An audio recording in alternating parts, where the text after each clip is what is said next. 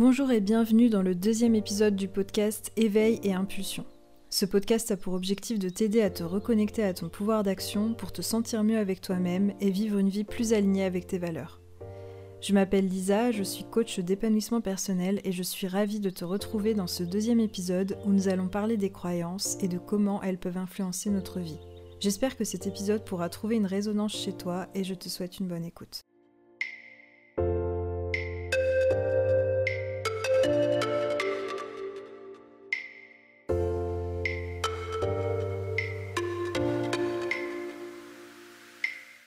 Alors, comment nos croyances influencent notre vie? Alors déjà, il faut savoir que derrière le terme croyance, euh, je mets pas seulement les croyances religieuses et spirituelles, même si effectivement elles font partie de ce que j'entends par croyance. Mais dans un sens général, pour moi, les croyances, ce sont surtout les choses auxquelles on croit d'une façon euh, globale. Donc c'est pas forcément que des croyances religieuses et spirituelles. Ça va aussi englober toutes ces choses que l'on croit sur le monde, sur la vie, sur les autres, sur notre environnement, sur nous-mêmes. Alors on va surtout parler des croyances sur nous-mêmes ici parce que c'est ça qui nous intéresse dans le cadre de l'épisode, mais euh, voilà, ça peut être même plus large que ça. Et en fait, ces croyances, elles se construisent en fonction de, euh, bah, de notre histoire de vie, de nos expériences passées, euh, depuis qu'on vient... En fait, quand on vient au monde, on va vivre tout un tas de choses, on va être influencé aussi par tout un tas de discours, on va faire des apprentissages, on va tirer des leçons sur la vie. Et en fait, toutes ces choses que l'on va expérimenter, toutes ces choses que l'on va vivre, toutes ces choses qu'on va nous dire, que les adultes vont nous dire, euh, que l'on va nous transmettre, en fait, ça va représenter une sorte de de stock de croyances euh, que l'on va utiliser pour interpréter le monde et l'environnement qui nous entoure. Ce qui est important de comprendre, c'est qu'en fait, il y a autant de manières d'interpréter le monde, de le comprendre, qu'il y a d'humains sur Terre. C'est aussi pour ça que parfois, on a tendance à avoir des je sais pas si ça vous est déjà arrivé, probablement que oui, mais d'avoir une discussion avec quelqu'un qui a un point de vue sur le monde radicalement différent du vôtre, et du coup vous arrivez vraiment pas à vous entendre, c'est normal, c'est parce que vous avez vraiment une base de référence de croyances qui est très différente. C'est pour ça que vous n'arrivez pas forcément à vous rejoindre. Comme chaque vécu est unique, c'est logique qu'on n'ait pas euh, la même manière d'interpréter les choses et de comprendre le monde qui nous entoure. Parfois, on a des manières d'interpréter et de comprendre le monde qui sont similaires à d'autres personnes, mais d'une façon générale, enfin, mais, euh, c'est pas même d'une façon générale, c'est, il est impossible de trouver vraiment quelqu'un qui a exactement au millimètre près euh, la même manière que nous de voir les choses. Euh, parce que bah, on n'a tout simplement pas les mêmes vécus, donc c'est impossible en fait. Alors bien sûr, il existe des faits objectifs qui, mettraient tout le monde d'accord, mais là où ça va changer, c'est dans notre manière vraiment d'interpréter ces choses, euh, qui va être différente en fonction des individus. Par exemple, là, si je tape sur le bureau, je pense qu'on est tous d'accord pour dire qu'on a entendu le fait que j'ai tapé sur le bureau mais euh, vous pouvez pas vraiment, enfin en fonction de qui vous êtes, vous allez avoir différentes manières d'interpréter la raison pour laquelle j'ai tapé sur le bureau. On peut très bien penser que je tape sur le bureau parce que euh, j'ai essayé de faire fuir mon chat parce qu'il était en train de faire une bêtise, ou que j'ai tapé sur le bureau parce qu'il y avait un insecte et que j'ai essayé d'écraser, ou que j'ai tapé sur le bureau parce que j'étais en colère à cause d'une peu importe la raison, enfin voilà, il y a plein de raisons qui peuvent expliquer cet acte, mais euh, le fait, c'est simplement que j'ai tapé sur le bureau. Le reste, la manière d'interpréter va, dépendre de chacun. Alors là, c'est un exemple très très simple, euh, c'est juste pour vous expliquer un petit peu le, concept euh, de base. Pour bien faire la différence en fait entre je, je, vois un truc, je suis témoin de quelque chose, bon là en l'occurrence vous avez entendu plus que vu, je constate un truc et je vais interpréter la raison qui fait que ce truc se produit. Voilà. Il y, a une différence entre les deux. Et la manière dont on va interpréter cette chose qui s'est produite, cet événement qui s'est produit, va dépendre de notre stock de croyances, euh, lui-même qui dépend de notre expérience, nos vécus, etc. En fait, pour faire un résumé, ça serait on va vivre des événements depuis notre naissance qui vont nous créer des croyances, croyances qui vont ensuite influencer notre manière de voir le monde dans le futur. Voilà pour résumer grossièrement un petit peu ce que je viens de dire. Comment justement elles s'ancrent ces croyances et comment ça se passe, comment on en est amené à avoir euh, certaines croyances. Alors, ce qui se passe souvent pour qu'on ait une croyance, c'est qu'il faut une répétition ou alors qu'elle porte une charge émotionnelle assez forte. Je vais vous donner un exemple juste après pour vous illustrer ça, mais avant, je voulais quand même préciser quelque chose. Il est parfaitement normal d'avoir des croyances. Euh, ne cherchez pas à, éradiquer toutes vos croyances. Euh, douter de tout et de la manière dont on interprète le monde, c'est pas forcément une bonne chose. Euh, ça rend la vie plutôt difficile, ça, rend même la vie plutôt difficile.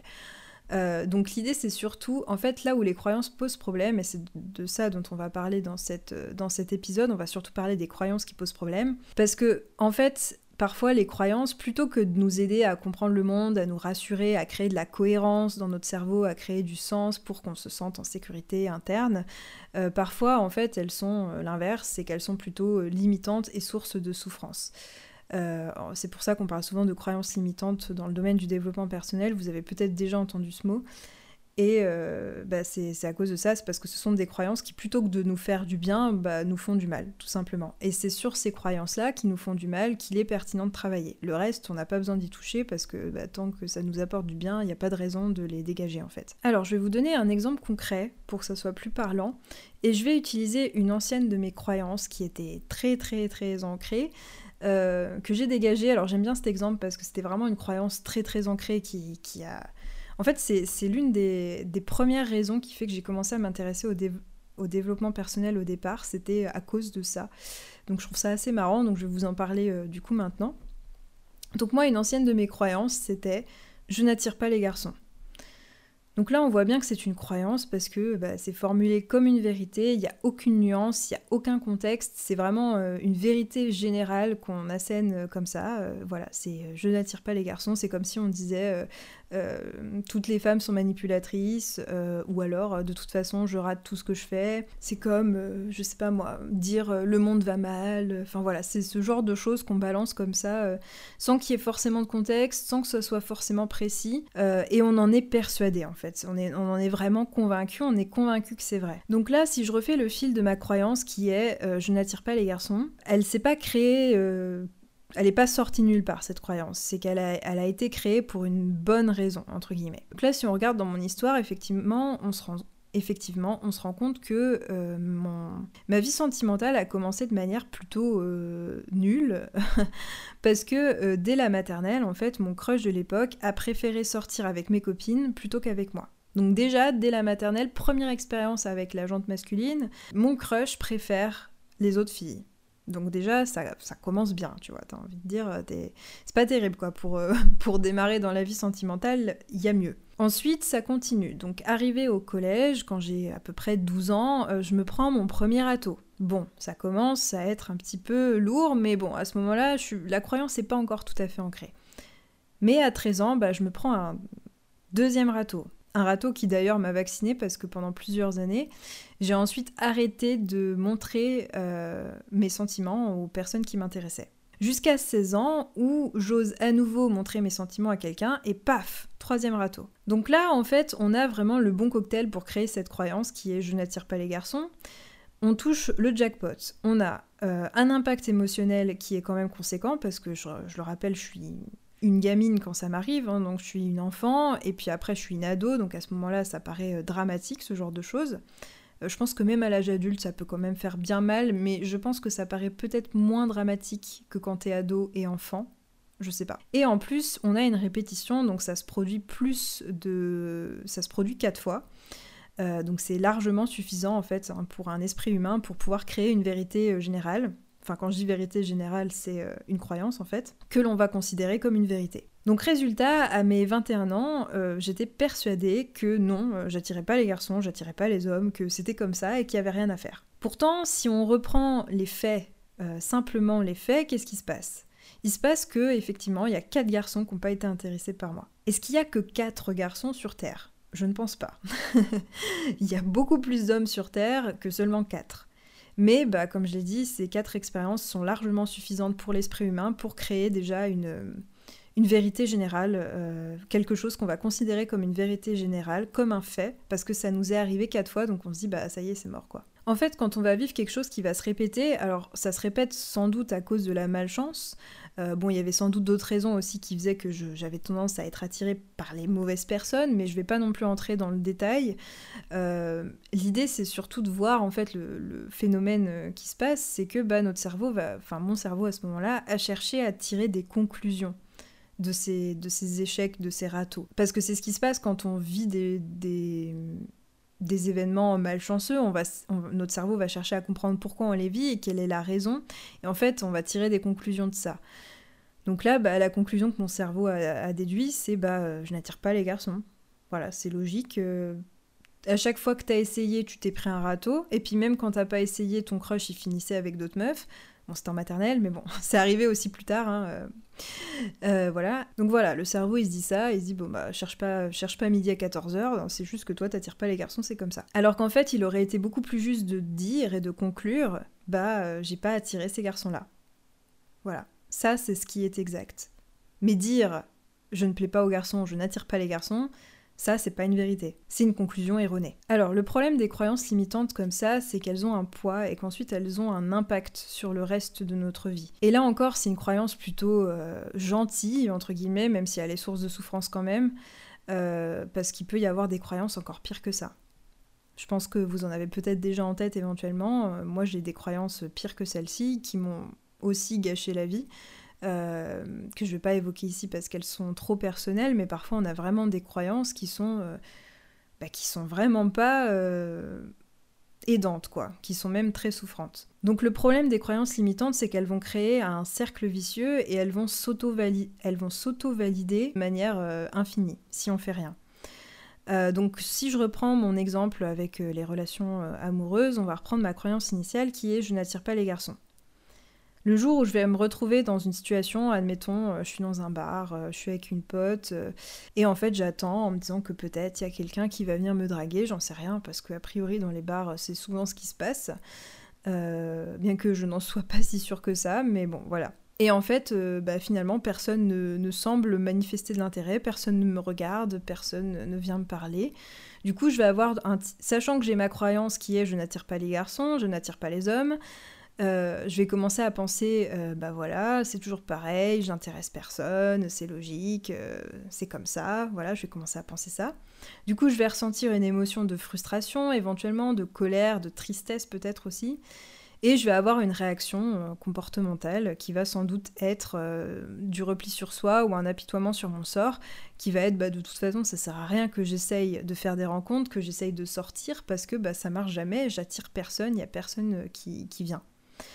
Donc on va avoir une réaction très fataliste qui va venir confirmer et valider notre croyance initiale qui est je n'attire pas les garçons, je n'attire pas les hommes. Les garçons quand j'étais ado, les hommes quand je suis adulte. Voilà. Alors qu'en fait à la base, finalement, le fait d'être dans un bar et qu'il n'y ait personne qui vienne nous adresser la parole ou que personne nous regarde, en fait ça, ça serait un non-sujet pour quelqu'un qui n'a pas cette croyance ancrée en lui. Juste si cette personne ne s'arrêterait même pas sur ce point. Elle ne le remarquerait même pas, elle y penserait même pas. Mais vu que nous, vu que moi, là, j'ai cette croyance à ce moment-là, à cette époque-là de ma vie, eh ben, je vais en faire tout un truc. Et je vais euh, vraiment focaliser mon attention sur ça et ça va me servir à valider ma croyance de base. Je sais pas si vous voyez. C'est que si vous vous en foutez et que vous n'avez pas du tout cette croyance en mode j'attire pas les hommes, euh, enfin peu importe le genre par lequel vous êtes attiré, vous vous en foutez, enfin vous allez même pas vous poser la question en fait. Mais si vous avez ça qui est ancré en vous, bah vous allez être plus enclin à repérer ce qui va dans le sens de votre croyance. Et c'est ce qui m'amène à vous expliquer la suite, c'est que les croyances limitantes vont aussi créer un barrage filtrant et sélectif qui va, vous qui va nous empêcher de voir au-delà de notre croyance et d'ouvrir notre champ des possibles. Par exemple, je donne un autre exemple différent cette fois. Si je pars du principe que je fais un travail médiocre, bah forcément, je vais repérer que les défauts dans ce que je produis. Mon esprit va être omnibulé par les failles de mon travail, par, par ce qu'il manque, par euh, voilà les, défauts de mon travail. Alors que si ça se trouve, si on donnait mon travail à une autre personne, elle remarquerait même pas les imprécisions que j'ai faites et elle serait euh, complètement satisfaite par euh, mon travail d'un point de vue global. Mais vu que moi je suis focalisée sur euh, cette croyance qui est je fais un travail médiocre, euh, je vais voir que les défauts dans mon travail. Et je vais être focus sur ça et ça va me stresser et je vais en faire tout un truc. alors que n'importe qui d'autre n'aurait euh, pas du tout remarqué.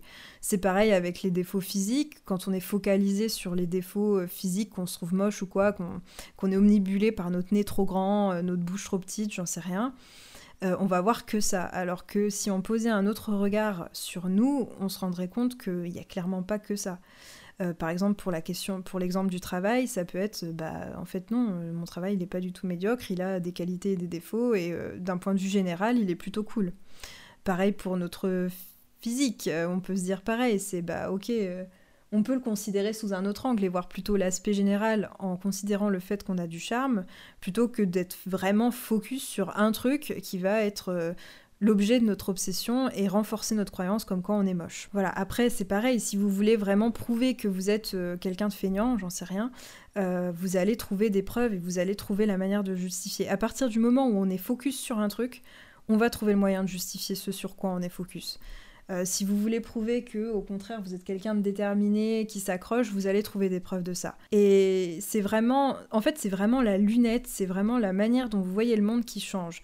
Il y a, il y a des paroles d'une chanson de, de Marina Kay qui est euh, Vivre, je crois, où à euh, un moment, il y a une partie qui est chantée par soprano où il, dit la phrase suivante, il dit Le monde est beaucoup plus beau depuis, depuis que je ne porte plus tes lunettes. Et en fait, c'est ça, enfin en tout cas, je, pense que c'est de ça dont, il parle dans cette, dans cette chanson, c'est que à partir du moment où tu portes les lunettes qu'on t'a transmises, euh, qui te montrent, qui te montrent que, le monde est horrible, que le monde est affreux, euh, et à partir du moment où en fait tu te rends compte qu'il y a des tas de personnes qui voient pas du tout les choses comme ça et qui te transmettent une autre vision des choses, euh, tu vas orienter ton point de vue sur, euh, sur une vision du monde, de toi-même, des autres, qui sera beaucoup plus positive que ce qu'on a pu te transmettre. Un autre point que je voulais ajouter également, c'est que non seulement on va filtrer notre interprétation de la réalité en fonction de nos croyances, mais donc on va d'une part se focaliser, comme je l'ai dit, sur euh, les éléments qui vont confirmer notre croyance. Donc euh, l'exemple du bar, bah, personne m'a approché,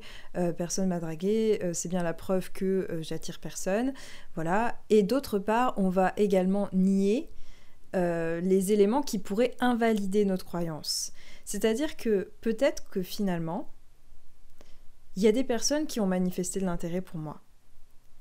Mais comme mon esprit n'était pas du tout câblé pour repérer ces choses-là, mais qu'il était câblé pour repérer le reste, donc les preuves que personne n'était attiré par moi, et eh bien du coup on a complètement zappé les contre-exemples.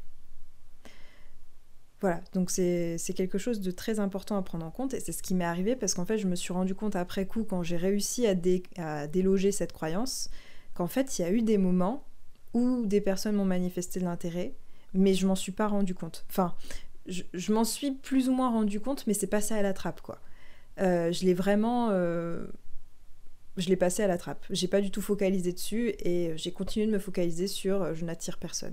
Elles ont aussi un poids sur les croyances limitantes, elles ont aussi un poids sur l'auto-sabotage. C'est qu'on peut parfois être amené à faire des, des gestes, des actions inconscientes qui vont venir valider la croyance. Alors bien sûr, tout ce que je vous dis là, c'est inconscient, c'est-à-dire qu'on n'a pas conscience d'avoir nos filtres, on n'a pas conscience d'être en train de trier l'information pour valider notre croyance, parce qu'en fait, si on en avait conscience, ça n'arriverait pas.